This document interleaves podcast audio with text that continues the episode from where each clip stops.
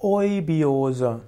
Eubiose ist äh, ein Gleichgewicht zwischen verschiedenen Mikroorganismen. Man kann sagen, es gibt die Dysbiose, das heißt, dass es ein Ungleichgewicht gibt, und es gibt die Eubiose.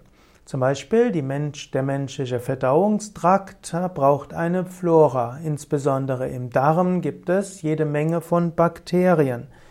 Man kann sagen, dass der Mensch selbst wie ein Zusammenspiel ist von verschiedenen Zellen.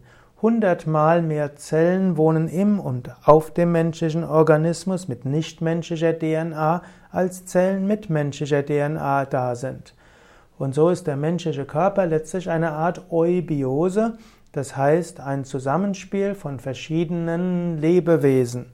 Und der Mensch braucht auch die ganzen Bakterien und anderen Mikroorganismen, damit er gesund sein kann, damit er funktionieren kann.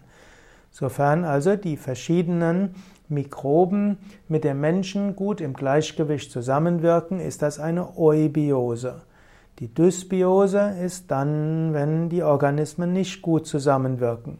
Im engeren Sinn ist Eubiose das intestinales Gleichgewicht der Darmflora. Wenn der Mensch gesund ist, dann geht man davon aus, dass es auch eine Eubiose im Darm gibt. Oder wenn die menschliche Haut gesund ist, gibt es eine Eubiose auf der menschlichen Haut. Neurodermitis, Ekzeme, Juckreiz und so weiter ist typischerweise ein Zeichen für eine gestörte Eubiose, also eine Dysbiose.